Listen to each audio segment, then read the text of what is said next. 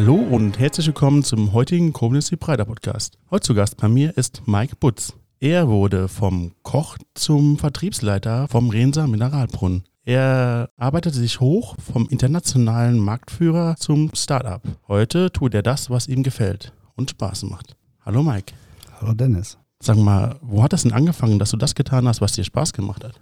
Du, das fing eigentlich schon relativ früh an. Das war eigentlich meine erste Ausbildung, nämlich ich bin Koch geworden und Ausbildung zum Koch und habe dort das, was ich schon vorher gerne gemacht habe, gelernt, richtig gelernt, guten Ausbildungsbetrieb und ja, habe dort meine Lehre abgeschlossen und habe festgestellt, das ist eigentlich genau das, was mir Spaß macht. Nicht nur gute Gerichte herzustellen, sondern auch Menschen damit glücklich zu machen.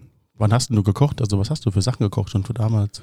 Im Prinzip alles das, was man in einem guten Restaurant lernt und kochen kann. Eben, äh, wenn du so willst, angefangen von der kalten Vorspeise über die Suppe zum Hauptgang, zum Dessert. Du lernst auch Backen und Konditoren und alles, was dazugehört. Du musst mit Fleisch umgehen, du lernst Hygiene. Mhm. Das sind alles so Themen, die, die natürlich mit dazugehören. Du lernst aber auch Betriebswirtschaft schon, du lernst mit Ressourcen umzugehen. Also von daher ist so eine Ausbildung schon nicht schlecht und du lernst vor allen Dingen auch großes Maß an Pflichtbewusstsein. Hat dich das dann erfüllt oder was ist danach passiert? Ja, ein Thema kam bei vielen in, in diesen Gastronomieberufen immer wieder hinzu, dass du feststellst, du arbeitest im Bauch der Galeere. Das heißt also, du arbeitest von, von morgens bis in die Nacht und Freundinnen, Familienleben ist oftmals sehr schwierig. Und zu der Zeit, als ich das angefangen habe, gab es diesen Hype um das Thema Koch auch noch nicht, sondern wie man heute in vielen Kochshows und so weiter sieht, sondern das war wirklich der, der Bauch der Galeere und, und man hat jeden Tag gearbeitet, am Wochenende, soziale Kontakte sind abgebrochen, dadurch logischerweise. Und da habe ich so gesagt, na, das, das kann jetzt auch nicht alles sein. Der Job selber, diese, diese Arbeit, dieses mit Lebensmitteln umgehen und irgendwas fertigstellen, hat mir immer Spaß gemacht, macht mir heute noch Spaß. Aber ich, ich wollte einfach ein Stück weit weiterkommen. Und an der Stelle habe ich dann gesagt, okay,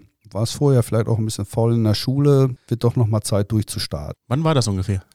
Du, das sind ja, bestimmt schon 30 Jahre her. Und dann eben wirklich gesagt, starte durch und bilde dich weiter und habe das Thema dann auch gemacht, habe mich weitergebildet, habe natürlich wie jeder irgendwo seine Bundeswehrzeit absolviert, habe auch da festgestellt, naja, das ist sicherlich auch eine gute Erfahrung, die man macht und äh, die möchte ich heute auch nicht mehr missen. Aber zu der Zeit gab es auch sicherlich Optionen, länger bei der Bundeswehr zu bleiben, war für mich aber nicht wirklich eine Option und habe danach eigentlich ja, weitergearbeitet und, und dann habe ich noch mein Studium angefangen an der Hotelfachschule in Dortmund. Eine sehr gute betriebswirtschaftliche Ausbildung. Also Gastronomie brauchte man uns da nicht mehr beibringen, sondern es ging eigentlich darum, Unternehmensführung, Führung eines Hotels, eines Restaurants etc.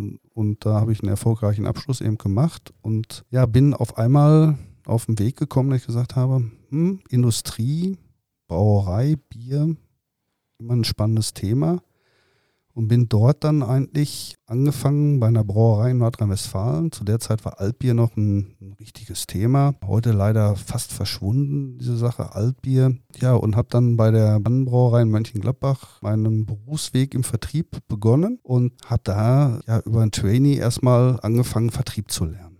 Du hast jetzt mehrere Sachen auf einmal abgefrühstückt, bist mit uns durch dein Leben quasi gesprungen. Ja.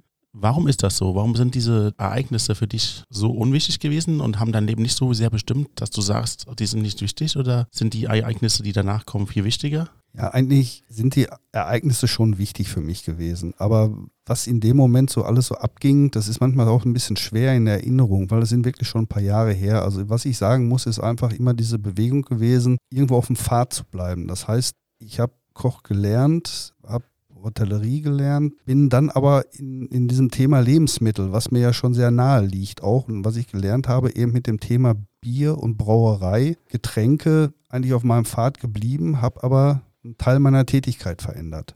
Also siehst du, die ganze Sicht ist bei dir anders. Du siehst das eher von dem Wissen, was du erlangt hast. Genau. Von einem zum anderen. Ja. Und dabei gehst du und deswegen schnell durch dein Leben, weil du eigentlich an den Wissen-Hotspots halten willst. Richtig, genau. Okay. So, und für mich war eigentlich immer wichtig, bis heute mit das, was ich gelernt habe, weiterverwenden zu können, aufzubauen und mein Spektrum auch, auch größer zu machen, aus Erfahrungen, ob aus guten oder aus schlechten Erfahrungen, irgendwas Besseres zu machen. Das bestätigt ja nochmal die Theorie. Genau. Was hast denn du dann gemacht, als du jetzt sagtest, okay, du bist in der Brauerei und hast jetzt angefangen, Altbier zu brauen? Was war denn deine Aufgabe?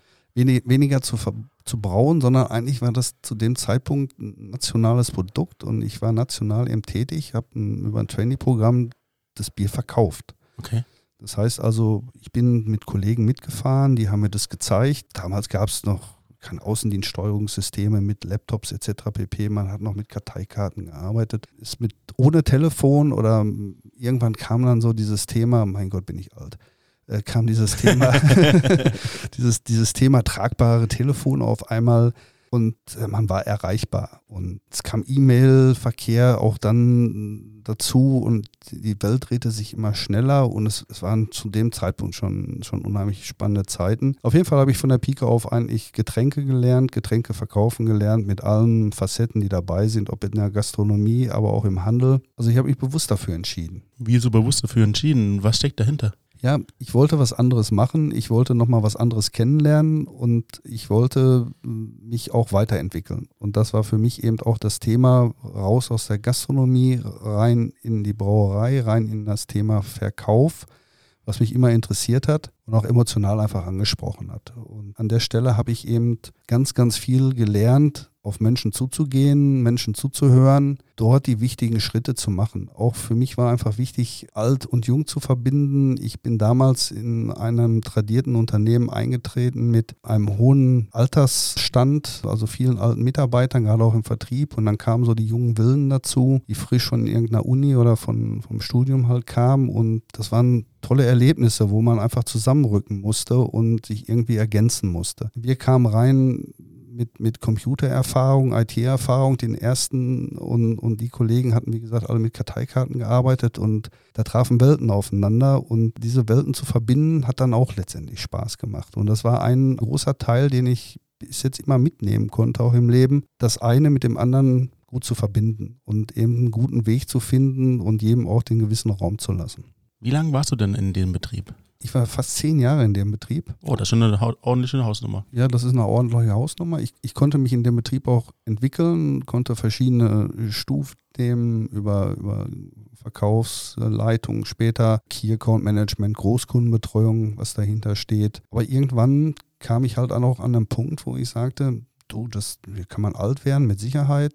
Mittlerweile gehörten wir auch zu einem großen ähm, Konzern, Bierkonzern. Das, das macht da auch alles Spaß. Man hat unheimlich viele Dinge noch, noch mal wieder dazulernen können, die, die international da reingespielt wurden. Aber mir ging es vor allen Dingen um das, das Thema Kultur. Und ja, ich habe mal so platt gesagt, ich muss da raus, ich muss mal was anderes sehen. Ich, ich, glaube, das hat man in seinem Berufsleben irgendwann mal, dass man auch das Gefühl hat, man, man ist mal fertig mit einer Sache oder aber jetzt wird es langweilig. Also hast du alle Zelte einfach so abgebrochen und bist dann in den nächsten Beruf geschlittert? Ja, wie das so manchmal so üblich ist, wird man angesprochen, wenn man einen guten Job macht, dann wird man gesehen im Markt, dann möchte vielleicht der eine oder andere, dass man für ihn arbeitet und so wurde ich angesprochen. Und ja, ähm, ich habe mir das reiflich überlegt und habe gesagt, nee, das ist, glaube ich, ein guter Weg, mal eine andere Kultur auch bewusst kennenzulernen und bin dann eigentlich von dieser Brauerei zum, ja, Marktführer, Weltmarktführer Coca-Cola gegangen und habe dort äh, mehrere Jahre auch im, im, im nationalen Key-Management gearbeitet und habe dort ja wirklich nochmal ganz, ganz viele Erfahrungen sammeln können, auch wieder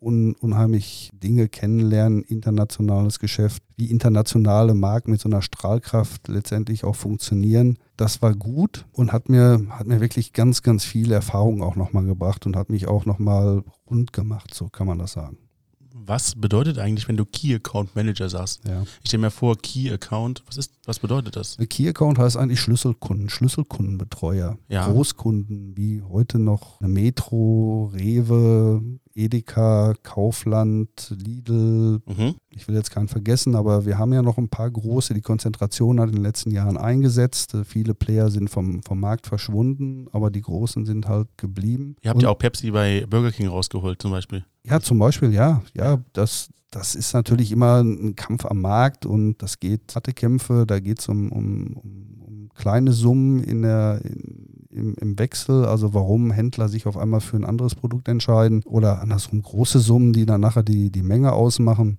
Mhm. Und an der Stelle, ja, muss man natürlich auch immer zur richtigen Zeit am richtigen Ort sein, um vielleicht auch ein gutes Geschäft zu machen. Und ja, das hat äh, mega Spaß gemacht. Und wie gesagt, diese Großkundenbetreuung, da hat man auch schon eine ordentliche eine ordentliche Verantwortung auf den Schultern liegen und kann da natürlich auch eine ganze Menge bewegen mit einer Menge Budget dahinter, um eben auch an der Stelle so eine Marke immer in, ins in Rampenlicht zu stellen. Ne? Und damit der Verbraucher es die Produkte auch immer da findet, wo er es vermutet. Key Account Manager sind dann mit anderen Key Account Managern unterwegs oder redet man dann mit der Geschäftsführung? In dem Moment bist du eigentlich ja auf verschiedenen Themen unterwegs. Also ja, du, du bist, du sprichst auf der Handelsseite mit den Einkäufern, die Produkte natürlich immer zu besseren Preisen einkaufen wollen, wie das im Einkauf so üblich ist. Darüber hinaus ist man aber auch unterwegs in den, im Vertrieb selber des, des Handels. Der hat ja auch einen eigenen Vertrieb. Man ist in den Vertriebslinien unterwegs. Man spricht auch sehr viel regionale Dinge ab man muss halt natürlich sehen, dass sein Produkt immer im Fokus steht. Und das ist ja eigentlich die Hauptaufgabe beim Vertrieb, das, das eigene Produkt immer besser dastehen zu lassen als der Wettbewerb. Und dann gibt es ja spezielle Auflagen, die dann immer auferlegt werden. Was meinst du mit Auflagen? Also ist es so, dass dann, keine Ahnung, jetzt als Beispiel müsste dann das Coca-Cola-Aufsteller der neuen Zim-Cola am Eingang stehen und ist das dann eine Vorgabe oder entscheidet das dann der Kunde selber? Ja, das sind schon die Wünsche, ne, die man hat. Okay. Ob der, ob der Kunde das immer so erfüllt, ist, mhm. ist die andere Frage. Aber da, da müssen wir natürlich mit Überzeugungsarbeit drauf hinausarbeiten. Und das ist jetzt nicht nur bei Coca-Cola so, sondern eigentlich in jedem Vertrieb, wenn du im Handel unterwegs bist, musst du immer gucken, dass du gut im Kundenlauf stehst und dass der Kunde dein Produkt, sein Produkt findet. Das ist auch schwierig, wenn das mehrere Marken vertrieben werden, dann die Marken wollen ja immer das Gleiche haben. Die wollen auch alle da vertreten sein, wo der Kunde es am besten sieht, um am meisten äh, Absatz zu generieren. Richtig. Und da kann man ja nicht jedem die gleiche Auflage geben oder einfach nur einen riesengroßen Aufsteller machen, wo einfach Pepsi, Coca-Cola, Bionade und wer auch immer noch da drin ist. Ja, du siehst eigentlich auf, auf den Stellen auch immer andere Produkte stehen. Also man hat nie ein exklusives Recht in Großteilen. Ne? Man, man kann das sicherlich an der einen oder anderen Stelle forcieren, aber der, der Handel ist da auch schon für eine gewisse Ausgewogenheit durchaus aufgestellt und, und versucht das natürlich auf seinen Kunden immer interessante Produkte in den Vordergrund zu stellen. Was hast du nach Coca-Cola gemacht? Ja, nach Coca-Cola habe ich nochmal was ganz Untypisches gemacht. Ich bin, ich bin nochmal zurück zu meinem alten Unternehmen gegangen, wo ich vor Coca-Cola war, zur Karlsberg-Gruppe. Okay. Allerdings dann nach Hamburg, weil da haben wir, hatte Karlsberg damals eine Brauerei übernommen, die Holzenbrauerei. Und ja, da waren ein paar spannende Aufgaben dabei und das hat mich nochmal angesprochen, wo ich gesagt habe, jo, da da kommt was Neues, du bleibst wieder mal auf deiner Spur, aber eine neue Aufgabenstellung. Die war dann in diesem Moment nicht nur, nicht nur verkaufen, sondern ja neu sturieren, viele, viele neue spannende Dinge, die mich da angesprochen haben, wo ich gesagt habe, das, das tue ich. Von was reden wir da? Also das, kannst du das konkretisieren? Ja, das war, oder, oder Karlsberg ist ein dänischer Konzern, die Holzenbrauerei war ein tradiertes deutsches Unternehmen und da trafen auf einmal verschiedene Unternehmenskulturen aufeinander. Und diese Unternehmenskulturen, die zusammenzubringen, das, das war eine Challenge. Ne? Und das, da, da, hat man eine ganze Menge gelernt, auch erlebt, viel Teambuilding gemacht etc. Und die Menschen kennengelernt, auch, auch ihre Ängste, die man da auf einmal verspürt hat. Der Übernommene, der, der da stand und sagt, oh, wird jetzt alles in Frage gestellt, was, was ich gemacht habe hier, äh, was wollen die jetzt? Ähm, da da hat man schon ein paar Mal auch geschluckt und hat gesagt, okay, da, da muss man ganz vorsichtig und behutsam mit diesen Dingen umgehen. Neben dem Geschäft, was natürlich immer weiterlaufen muss, das ist das eine. Aber wichtig war für mich an der Stelle auch wirklich diese, dieser Umgang damit, umzubauen, aufzubauen, Menschen mitzunehmen. Was war deine Aufgabe? Ja, ich war dort auch zuständig gesamt für den Vertrieb, Handelsbereich deutschlandweit. Und das war das eine Thema. Das ist immer so der Core-Job, den du dann hast. Aber dadurch hast du natürlich auch Verantwortung für eine ganze Menge Menschen, die in deiner Berichtslinie da sind. Und, und genau mit diesen musst du ganz eng zusammenarbeiten. Die musst du abholen. Den musst du neue Kultur auf der einen Seite überbringen. Auf der anderen Seite aber auch kannst du von, von Verstehen oder von vorhandener Kultur auch eine ganze Menge lernen. Und dieser, dieser Melting Pot, der macht nachher eigentlich so ein, so ein neues Unternehmen auch aus. Ne? Und auch der Erfolg dann. Und diese Challenge Aufbruch. Ne? Man hat ja auch oft, dass so Unternehmen ja so ein bisschen eingefahren sind vor sich ja, ich will mal böse sagen, herschlafen. Es gibt keine Gründe, warum soll man sich groß verändern. An der einen oder anderen Stelle geht der Absatz ein bisschen zurück. Das nächste Jahr ist der Sommer besser und der Getränkeabsatz geht wieder hoch. Aber die Erkenntnis, ich, ich muss jetzt einfach einen Umbruch machen, ich muss mich am Markt neu bewegen, ich muss mich neu erfinden und ich glaube, das müssen wir alle immer wieder uns neu erfinden. Ähm, da braucht man manchmal auch diese Außenwirkung, die von außen kommt, um einmal wieder wach zu rütteln. So. Ist dieser Prozess dann irgendwann vorbei gewesen, dass du diese zwei Kulturen zusammenbringen musstest? Oder war das ein ständiger Prozess? Das ist ein ständiger Prozess. Ja, also dieser Prozess, ich glaube, der, der hat ein paar Jahre gedauert. Ne? Irgend, irgendwann ist das miteinander verschmolzen, aber solche Prozesse, die dauern einfach auch. Aber über den Erfolg heraus wächst so eine Truppe dann auch zusammen. Ne? Also wenn du dann auch Erfolg hast und das funktioniert, dann werden diese, diese Gräben so will ich sie mal nennen. Ich meine, wir haben ja in der deutschen Vergangenheit auch dieses Thema zwischen Ost und West, wo man auch auf der einen Seite sagt, ja, wächst das denn zusammen? Im Kopf, glaube ich, sind wir, sind wir alle zusammengewachsen, aber an der einen oder anderen Stelle merkt man dann doch, hoppla, da, da ist noch ein bisschen was zurückgeblieben. Ne? Da hast du recht, ja. So, und ich glaube, an der Stelle ist das auch bei solchen Unternehmen so. Jeder hat so in so einem Unternehmen seine Herkunft und jeder hat die Aufgabe, sich ein Stück weit anzupassen. Aber du bist ja nicht bei dem Unternehmen geblieben. Du bist ja heute bei der Rienser Brauerei. Was ist denn passiert zwischen dem alten und neuen? Mineralbrunnen, Renser Mineralbrunnen. Hast du Brauerei gesagt wieder? Ja, du hast wieder Brauerei gesagt. Leck mich am Arsch. Ist aber nicht schlimm. Oder lassen wir ihn einfach drin? Ich lasse mal mal drin. Geil. Ich verstehe das ja. Also um die Uhrzeit könnte ich jetzt auch schon ein Bierchen trinken. Nein, davon, davon abgesehen. Das heißt natürlich mit Renser Mineralbrunnen. ja, richtig. Renser Mineralbrunnen. Also Aber wir haben die ganze Zeit über Brauerei gesprochen und von daher ist das natürlich auch ganz schnell, dass man, dass man dann Renser Brauerei sagt. Hört Vielleicht sich äh, ganz spannend an, ja. die, der, der Hörer weiß es nicht, aber wir trinken, wir trinken tatsächlich auch gerade Renser. Das ist aber Zufall. Oder vielleicht habe ich es auch gemacht, weil er jetzt da ist, um ihn zu imponieren. Man kann sehen, wie es il- will, aber ähm, auf dem Intro sieht man auch, dass das hier steht. Also Ja. kann man das, wenn man das sehen will, auch möchte, in unserem Instagram-Profil nachgucken. Ja, das finde ich auch toll, dass ich hier das Wasser trinken darf. Also du hast eine gute Entscheidung getroffen. Wir haben auch so eine Art Tasting gemacht. Wir haben fast alle Sorten durch, die wir so da hatten. okay. Und es gab auch verschiedene Facetten der Renser Wasser. Mhm. Das ist keine Werbung, sondern es ist einfach nur das, was wir hier gerade besprochen haben. Ja. Auf jeden Fall ist ja zwischen der Renser Brauerei und, verdammt, schon wieder. ist ja, auf jeden Fall ist zwischen dem Renser Mineralbrunnen und der Karlsberg Brauerei, Ja. Karlsberg Gruppe, Ja, die machen auch Mixery, gell? ja. Genau. Ja, das ist die mit K, sondern wir sind, das waren damals die Dänen, ja. Ah, okay, da habe ich das verwechselt. Ja, Aber die machen auch gutes Bier. ja, stimmt. Ist ja auch noch einiges anderes passiert. Was ist denn noch Richtig. passiert? Ja, wie ich ja vorher schon gesagt habe, habe ich ganz viele Facetten kennengelernt, fachlich, vertrieblich, in, in dem Thema Menschenführung etc.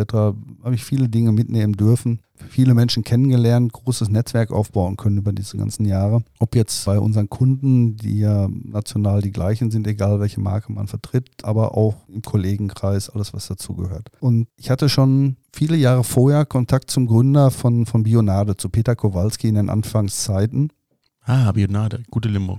Ja, sehr gute Limo. Ja. Habe ich heute immer noch im Blut und im Herzen. Kann man auch nicht so ablegen, weil es war für mich eigentlich so die, die prägendste Zeit eigentlich meines Berufslebens, wenn ich jetzt mal so ein Stück weit zurückblicke, Warum war das für dich die prägendste Zeit deines Lebens gewesen? weil ich emotional dort unheimlich eingebunden war und bin in diese Marke, weil ich ganz viele Dinge nochmal lernen konnte, weil ich das Glück hatte, mit jungen Menschen zusammenzuarbeiten, die nicht schon alles erlebt hatten, sondern die mit ganz viel Enthusiasmus so eine Marke nach vorne getrieben haben und zudem schon aufgebaut hatten, als ich dort angefangen bin. Der Hörer, was er jetzt gerade sieht, ist, er erzählt gerade von Bionade und was gerade passiert in seinem Gesicht, das Lächeln kommt. ja, das stimmt. Er erzählt gerade, also er er macht auch gerade deswegen so viel Pausen in dem, was er sagt, weil er lächelt und an die schonende Zeit denkt, die damals gewesen ist. Ja, das, das ist richtig, ja. Ja. Nein, aber es war eine unheimliche Challenge. Es war, es war eine, eine Marke, die auf einem Hype zu einer Zeit unterwegs war, wo, wo sich angefangen hat, die Welt zu verändern, wo die Welt grün geworden ist, wo, der, wo die Menschen verstanden haben, wir können nicht so weitermachen wie heute. Es gab einen Weltwirtschaftsgipfel, wo, wo, wo Gegner oder wo einfach Globalisierungsgegner sich Bionade-Kronkorken sozusagen als, als Zwinker in die, in, in die Augenhöhle sozusagen gesteckt haben. Bionade war, war nicht nur ein Getränk, sondern war auch ein Stück weit Weltanschauung und auch ein Stück weit etwas, was aufzeigte, hey Leute, wir, wir, wir müssen was bewegen. Und da bin ich zum ersten Mal so mit diesem Bio-Bereich in Verbindung gekommen. Hattest du vorher nie was mit Bio zu tun? Nee, Bio, Bio, ja, Bier ist ja Bio, wenn man das so will. Ja? Also, weil, weil das gibt ein deutsches Reinheitsgebot und, und das ist eigentlich das älteste Bio-Gebot, was es gibt. Ja. Also, Okay. also das Bio,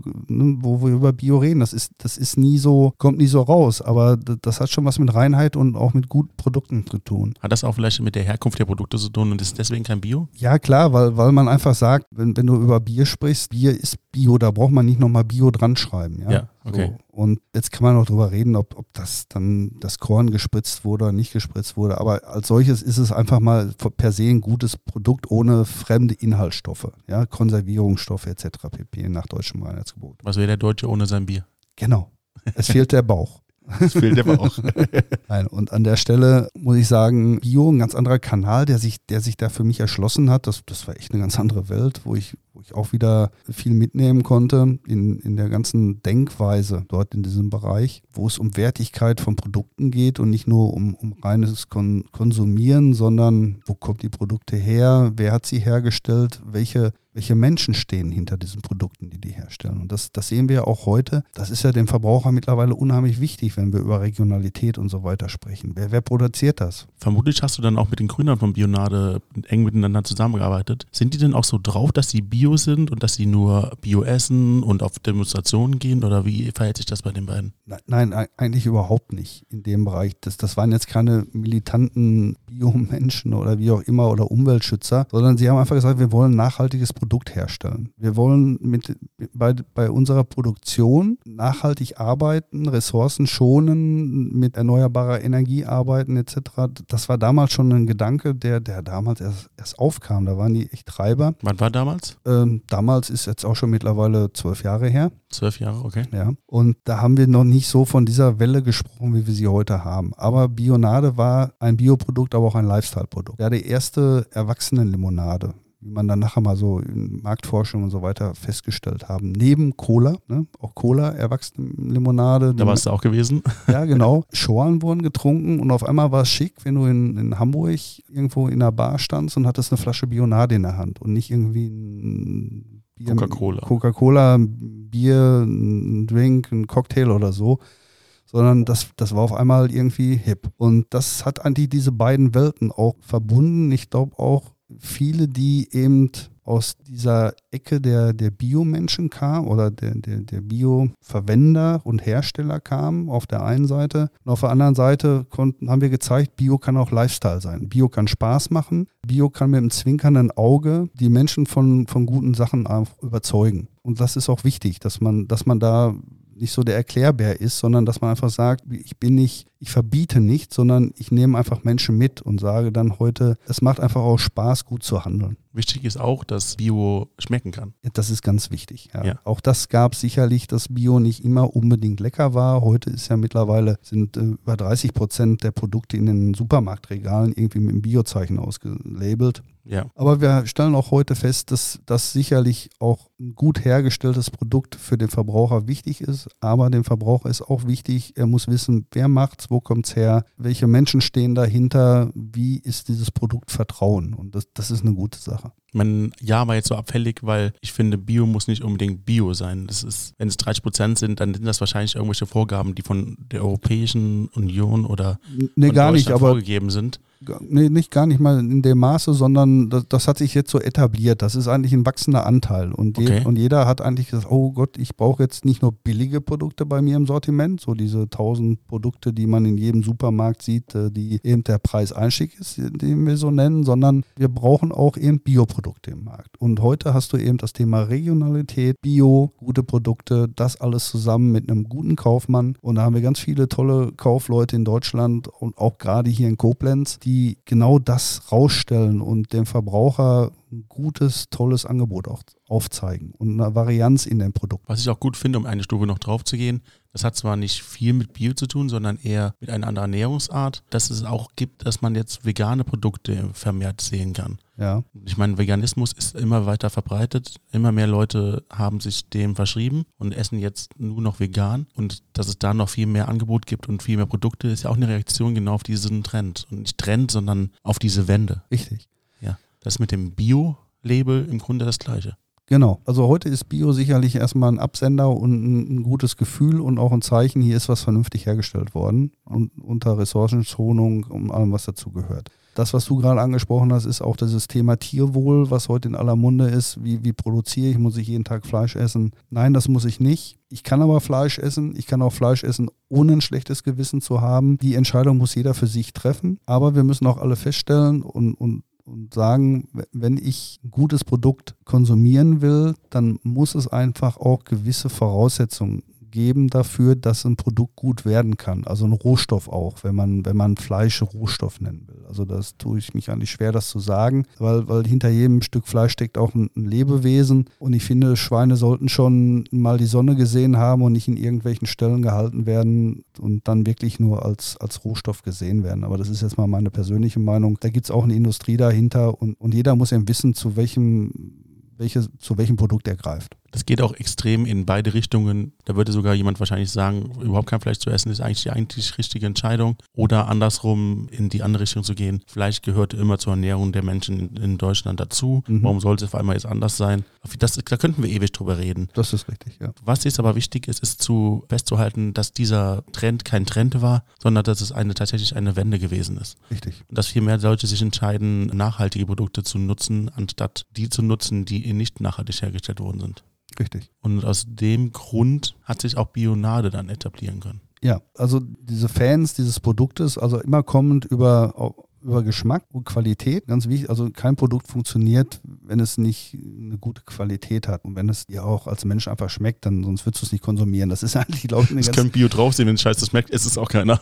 Entschuldigung. Genau, ja, es könnte Bio draufstehen, aber wenn es scheiße schmeckt, ich sag schon wieder scheiße. Oh, ja. Es könnte Bio draufstehen, aber wenn es schlecht schmeckt, dann trinkt es auch keiner. Richtig. Ja, also das, das gehört mit dazu. Und es, es ist immer auch ein Stück weit Marke, was man konsumiert und das, was man in diese Marke interpretiert oder was diese Marke auch als Aussage kriegt. Und, und das hat äh, zu der Zeit, um da zu Bionade zurückzukommen, eben diese, diese Zeit ausgemacht, dass die Menschen auf der Suche nach was Neuem waren. Und Bionade war einfach da an der Stelle. So muss man das heute mal sehen. Ich bin oft später gefragt worden, auch von Start-ups und so weiter, Mensch, wir wollen das genauso machen wie damals Bionade und das war eine tolle Erfolgsstory. Und ich habe jedem gesagt, Nein, das, das kann man nicht kopieren, weil das war auch nicht geplant. Das ist einfach passiert. Heute kann man sagen im Rückblick, Bionade ist passiert. Und genauso wie andere Produkte auf einmal passieren und da sind, weil, weil die in Zeit der, äh, Zahn der Zeit treffen, weil der Verbraucher oder weil die Zeit für so ein Produkt gerade da ist. Jetzt haben wir Lobeshünden, zu Recht Lobeshünden auf Bionade gehalten, aber haben vergessen, dass es eigentlich um dich geht.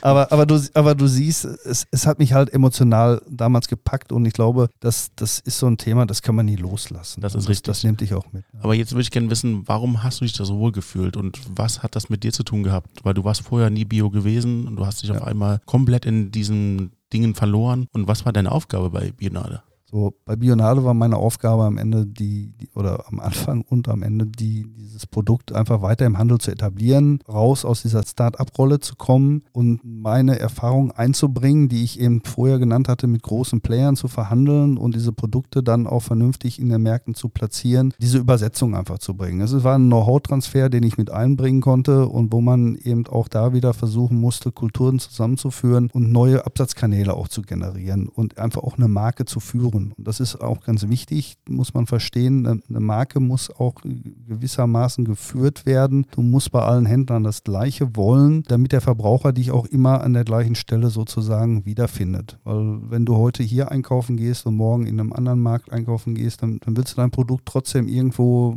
in der Getränkeabteilung finden und da vielleicht auch genau an der Stelle, wo du es woanders auch findest. Also konntest du kompakt das anwenden, was du bei Cola gelernt hast. Das waren diese Key-Account-Fähigkeiten und dann das, was du bei bei der Brauerei Karlsberg gelernt hast, um diese zwei Kulturen zusammenzubringen. Genau, ja. Also, und das, das war eben auch die, die Challenge wieder, zu bewahren, und trotzdem aber auch neue Dinge reinzubringen. Und du hast auch immer Mitarbeiter, die du auch mit auf diesen Weg mitnehmen willst. Weil wenn du das nicht tust, dann zerstörst du nicht nur die Kultur, sondern auch eine Marke damit. Und damit ein Unternehmen. Und damit das Unternehmen, genau, ja. Aber du bist ja nicht bei Bionade geblieben. Was ist passiert? Ja, irgendwann kommt das, wie, wie es immer kommt, werden so Startups so interessant, dass irgendjemand sagt, das finde ich schon toll und das, das möchte ich jetzt unbedingt haben und das passt gut in unser Portfolio. Und irgendwann hat sich Peter Kowalski oder die Familie Kowalski auch ein Stück weit von der Marke entfernt. Und die Marke ist damals an die Radeberger Gruppe verkauft worden und somit war ich eigentlich auch wieder im Bierkonzern. Oder in einer großen deutschen Braugruppe. Same old, same old. Ja, genau. So, und, und da bin ich eigentlich auch ganz gut angekommen und hat auch Spaß gemacht, auch da die Marke noch weiterzuentwickeln. Aber irgendwann habe ich festgestellt, hm, es, es, ist halt doch schwierig, diesen Spagat zwischen alkoholfreiem Getränk zu verkaufen auf der einen Seite und Bier dann wieder. Es sind obwohl man es nicht glaubt, auch immer wieder zwei verschiedene Welten. Und irgendwann habe ich mich dann entschieden, dass es nicht mehr meine Welt ist in diesem Maße, muss man einfach so sagen, und habe mich anders orientiert und ja, habe dann nochmal so ein bisschen was anderes gemacht und bin ja zu einem Getränkefachgroßhändler gewechselt, der auch einen Mineralbrunnen hatte, aber habe auch gleichzeitig bei einem Getränkefachgroßhändler gearbeitet. Getränkefachgroßhändler sind die, die die Produkte bei dem Hersteller abholen und in deinem Getränkemarkt der Wahl platzieren produzieren. Die sorgen eigentlich für Distribution. Das war nochmal ein ganz anderes Feld, so Supply Chain nennt man das auch. Dachte ich mir auch gerade, das hat jetzt äh, irgendwie gar nichts mehr mit dem, also es sind noch Getränke, ja. aber hat nichts mit dem zu tun gehabt, was du vorher getan hast, oder sehe ich das falsch? Ja gut, du, du brauchst trotzdem ja die Grundkenntnisse, die du vorher gemacht hast. Also es war auch ein sehr starker Mineralbrunnen in Nordrhein-Westfalen. Okay. Ähm, aber er hat eben auch noch ein weiteres Standbein gehabt, nämlich das Thema äh, Getränkefachgroßhandel. Und er hatte noch ein zusätzliches Standbein, das war ein Getränkehandel. Also er hat auch viele Getränkeabholmärkte selber betrieben. Und so hat man eigentlich auch nochmal so, so einen richtigen Einblick in, den, in, in das Handelsgeschäft von der anderen Seite, nenne ich das immer, bekommen. Und auch gleichzeitig nochmal in diese Supply Chain, weil Logistik ist natürlich gerade bei Getränken ein sehr hoher Aufwand und auch ein spezifischer Weg. So, und, und das, das konnte ich da nochmal dazulernen an der Stelle. Sind wir wieder bei meinem Thema, wieder ein bisschen runder machen, nochmal ein Stückchen da, dazulernen, aber auch da aufbauen, eine Marke nach vorne bringen, Herzblut wieder reinbringen, auch ja, eine Marke verinnerlichen und regional und Mineralwässer sind ja regional, da dort auch zu verankern. Also hast du dich in dieser neuen Branche auch sehr wohl gefühlt? Ja, auf jeden Fall. Ich hab, sie war ja nicht so neu, ich habe sie ja nur von der anderen Seite gekannt, aber es hat unheimlich Spaß gemacht, eben diese Dinge dann, dann nochmal von der anderen Seite einfach zu sehen und zu gucken, wie das funktioniert und das einzubringen, auch neue Konzepte mitzuentwickeln. Das hat alles riesen Spaß gemacht und auch da war es wieder, Aufbau bedeutet auch immer gleich Personalaufbau, so will ich es mal nennen, Schulung von, von Leuten und auch Kultur wieder aufbauen. Und das äh, prägt dich dann auch wieder. Ne? Also ich habe, wenn du so willst, eigentlich nie eine Marke verkauft, die mich nicht auch emotional irgendwo gepackt hat. Ich glaube, das, das muss man einfach, da muss man sich unheimlich mit identifizieren mit dem Unternehmen, sonst ist man kein guter Verkäufer und sonst kann man, glaube ich, auch einfach zu solchen, zu so einem Unternehmen gar nicht stehen. Und wann war das alles? Ja, das ist jetzt eigentlich drei Jahre her. Ah, ist erst drei Jahre her. Richtig, dass ich da die Segel gestrichen habe. Okay. Weil da habe ich, äh, ich zwei tolle Menschen kennengelernt, die, die Behrensens, die heute in, in, in Rehns den Mineralbrunnen betreiben.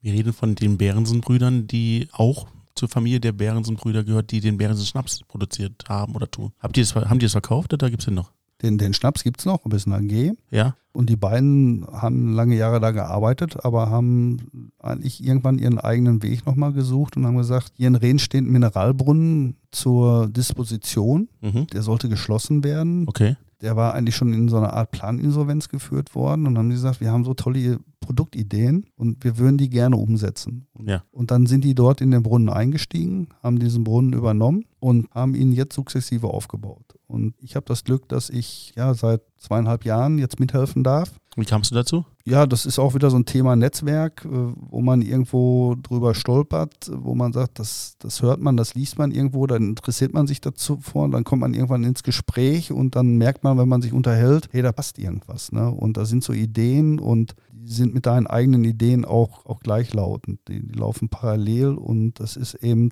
das, was Spaß macht. Man hat auch die Möglichkeit oder man bekommt den Raum, sich auch selber ein Stück weit zu verwirklichen und auch seine eigenen Träume und seine eigenen Ideen auch mit umzusetzen.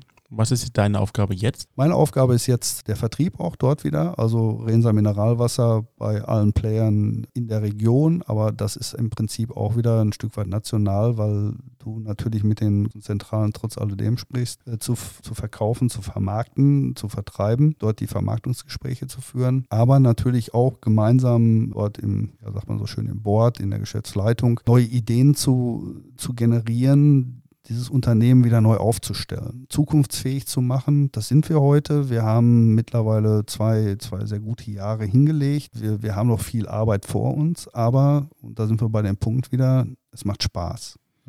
Das kann ich nur bestätigen. Ich war ja auch bei dem Videodreh dabei von eurem Shanty-Video, was ihr zu diesem schönen neuen Trend gedreht habt und durfte den Friedrich kennenlernen und ist ein richtig toller Mensch und habt, wir haben echt viel Spaß gehabt. Wir haben so viel gelacht, wir hatten so viel Spaß, das habe ich schon lange nicht mehr gehabt. Ja, das stimmt. Also wir haben wirklich viel Spaß bei der Arbeit und über diesen Spaß kommen viele Ideen. Wir trauen uns was. Mhm. Ja, ich glaube, das ist ganz wichtig, dass, dass man eingefahrene Wege ver verlässt dass man sich was traut und dementsprechend dann auch ja, den Erfolg einfach hat, weil, weil man an der einen oder anderen Stelle gar nicht damit rechnet. Also wir, wir haben jetzt ein, für einen Brunnen eigentlich erstmal untypisch ein Mate-Getränk gemacht, unsere Sportmate. So, wenn man heute Mate-Trinker fragt, die sagen ja, das ist so was Rauchiges und das ist so speziell und das sind, trinken ja nur Leute, die irgendwie wach bleiben wollen. Und wir haben gesagt, nein, Mate ist eigentlich ein, ein toller Tee und wir bauen ihn einfach als Grundstoff auf, ohne dass wir zu viel Koffein da rein tun, sondern wir machen einen Tee für die ganze Familie mit einem tollen Geschmack, ohnisch, auch für den Sport gedacht. Wir, wir haben einfach mal quer gedacht und sind einen anderen Weg mit so einem Produkt gegangen. Das ist jetzt nur mal ein Beispiel. Schleichwerbung. Ja, nicht unbedingt. Ich habe es auch getrunken. Also ich mag besonders den Pfirsich. Also ich glaube, das ja. ist auch wahrscheinlich bei anderen auch der Favorit. Ja, Pfirsich ist grundsätzlich so im Teebereich eigentlich ja. der Favorit. Und ja, und, und man muss das einfach ausprobieren. Ne? Ja. Also habt ihr noch mehr so Ideen oder wird das die nächste Zeit auf uns zukommen? Also wir haben ja schon vor anderthalb Jahren ein Mineralwasser mit einem tollen Zitronengeschmack rausgebracht. Genau, das Wasserglück. Das, das Wasserglück, genau. Ja. Das macht dich dahingehend glücklich, weil es keine Kalorien hat. Also wir, wir arbeiten da mit, mit tollen natürlichen Zutaten, ist auch ein Bioprodukt und ohne Zucker. Das war uns wichtig. Einfach in allen unseren Getränken, also bei Mineralwasser ist es klar, es ist kalorienfrei, aber bei allen unseren Limonaden und so weiter einfach mit weniger Zucker zu arbeiten. Und ein ich, ist, mir, ist mir da erst so richtig bewusst geworden, jetzt auch in letzter Zeit, dass ich, dass ich jetzt hier bei Rensa eigentlich das alles anwenden kann und darf und auch den Spaß an der Sache habe mit einer, mit einer ganz tollen Truppe, die dort arbeitet, mit allen Facetten, was ich, was ich vorher mal gelernt habe oder was ich vorher auch gesucht habe oder was ich vielleicht manchmal nicht so umsetzen konnte. Und diesen Freiraum habe ich auf der einen Seite oder den nehmen wir dort uns im Team auf der einen Seite, diesen Freiraum. Und das macht uns eigentlich alle ja echt happy. Ne? Bei, bei allen Themen, die wir momentan haben, wie Corona etc., der Markt, der nicht einfach ist, haben wir das Lachen nicht verloren und, und sind unheimlich zuversichtlich, dass wir das bewegen werden, dass wir was bewegen werden und dass wir alle, das spricht für mein Team, was, was unterschiedliche Erfahrungswerte hat, das spricht für die beiden Inhaber, dass wir alle dort die Sachen machen können, die wir eigentlich immer schon gerne machen wollten und dass Arbeit eben irre Spaß machen kann im Team, wenn es dann funktioniert. Also vereint das alles, was du vorher gelernt hast? Ja, eigentlich ist es so. Du hast es erkannt, ja.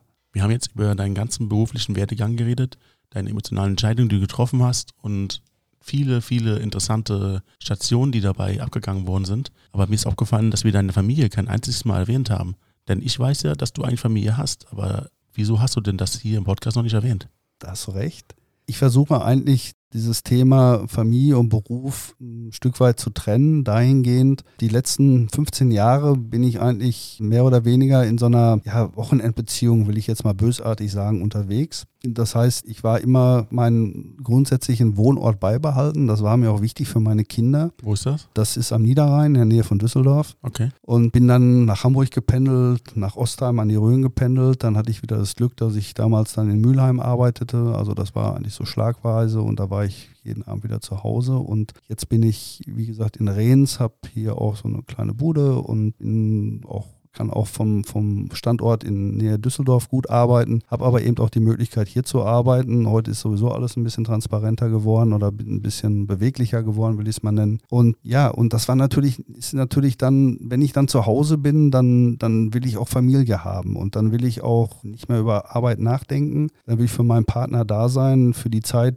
die ich in der Woche vielleicht nicht für ihn da bin. Und da haben meine Frau und ich, glaube ich, einen ganz guten Weg gefunden, dass wir das jetzt schon gemeinsam über, über 33 Jahre hinkriegen. Und ich bin auch stolz auf meine beiden Kinder, die mittlerweile auch erwachsen sind, die auch oft genug manchmal auf den Vater verzichten mussten. Im Nachgang, ja, wird da meine Stimme schon mal ein bisschen weich. Da merkst du dann schon mal, du hättest manche Erlebnisse enger haben können oder wollen und denkst im Nachgang drüber nach. Aber nun, das ist so ich kann da einfach nur jedem die Empfehlung geben, Kinder werden so schnell groß und ich glaube, das haben ganz viele, die hier zuhören, auch mitbekommen. Da muss man jede Minute, die man mit seinen Kindern hat, auch genießen. Und, und das habe ich dann aber auch immer versucht, das zu machen und gerade auch über Freizeit und über gemeinsame Erlebnisse dort dann auch Gemeinsamkeiten zu schaffen. Das ist ganz wichtig, dass man diesen Spagat irgendwie auch hinbekommt. Also ich versuche schon wirklich Beruf und, und Freizeit zu trennen. Man muss hart und lange arbeiten, aber man muss einfach auf sich selber auch aufpassen, auf seinen Partner, auf sein Leben aufpassen, dass man dort die Kraft einfach auch wieder schöpft, um, um für den Job wieder da zu sein und damit alles zusammen auch irgendwo Spaß macht. Das waren sehr schöne Worte. Wir durften von dir erfahren, dass du als Koch angefangen hast in deiner beruflichen Karriere und dort hast du die Möglichkeit gehabt, das auszuüben, was du schon immer gemacht hast, zu kochen und dabei Spaß zu haben. Aber irgendwann hast du dich entschieden, weiterzugehen. Danach bin ich zu Karlsberg gegangen, habe dort Vertrieb gelernt und alles das, was zum guten Produkt gehört. Danach hast du die Möglichkeit gehabt, bei Coca-Cola zu arbeiten. Das hast du auch vier Jahre gemacht und da hattest du die Möglichkeit, mit den Big Playern zusammenzuarbeiten und dort konntest du dann als Key Account Manager deine Fähigkeiten genau in dem Bereich ausarbeiten. Weiter bin ich dann zur Karlsberg-Gruppe nochmal zurückgegangen, habe dort nochmal bei einer Übernahme einer weiteren Brauerei viel Erfahrung gerade zum Thema Change Management sammeln dürfen. Und dann kam Bionade. Bei Bionade hast du dich sehr wohl gefühlt und hast da die Möglichkeit gehabt, all die Fähigkeiten, die du vorher gelernt hast, anzuwenden. Weiter bin ich dann gewechselt zu einem Getränkefachgroßhandel und habe dort nochmal die Möglichkeit auch gehabt, die Supply Chain und die Transportwege und alles, was dazugehört, zu lernen. Und heute bist du bei Rensa mit den Behrensen-Brüdern zusammen und hast die Möglichkeit, viele neue Produkte auf den Markt zu bringen und mit echt einem tollen Team zusammenzuarbeiten, bei denen du all deine Fähigkeiten, die du vorher gelernt hast, anwenden kannst. Das stimmt.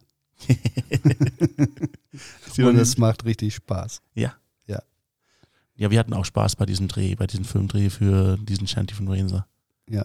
Das war echt lustig. Die ganze Mannschaft. Ja, das sieht man im Video auch. Ja. Auf jeden Fall sind wir jetzt am Ende des Podcasts und am Ende des Podcasts gebe ich meinem Gast immer die Möglichkeit, den Hörern was mit auf den Weg zu geben. Möchtest du unseren Hörern etwas mit auf den Weg geben? Ja, würde ich ganz gerne machen. Und zwar, meine Kernbotschaft ist, macht das, was euch Spaß macht. Macht es mit Herzblut und seid ganz bei der Sache. Dann habt ihr schon so ziemlich 100 Prozent. Vergesst aber auf diesem Weg nie eure Familie und das, was euch wichtig ist. Das waren wunderbare Schlussworte. Vielen Dank, dass du heute hier gewesen bist. Vielen Dank, dass ich hier sein durfte. Das war auch nicht abgespielt. Überhaupt nicht abgesprochen oder so. Nein, Quatsch, war echt nicht abgesprochen. Aber es klang so. Warte, was muss ich, muss ich jetzt hier ablesen? Warte, wo sind wir jetzt im Skript? Vielen Dank, dass ich hier, hier sein durfte. Nee, falsch, das sagst du, glaube ich. Dann, äh, danach ist mein Satz. Nee, den streichen wir, machen den nächsten Satz. Läuft alles nach Skript ab. Zum Podcast kann man nicht einfach spontan machen. Nein. Nein. Das geht nicht. Nein. okay, das äh, ist ausgeartet. Auf jeden Fall nochmal vielen Dank, dass du da gewesen bist. Ich danke dir, dass ich da sein durfte. Und Wurde abgelesen? Nein, nicht abgelesen. ja. Es hat Spaß gemacht. Es hat mir auch sehr viel Spaß gemacht. Und ich hoffe, wir sehen uns bald wieder. Ja, würde mich freuen.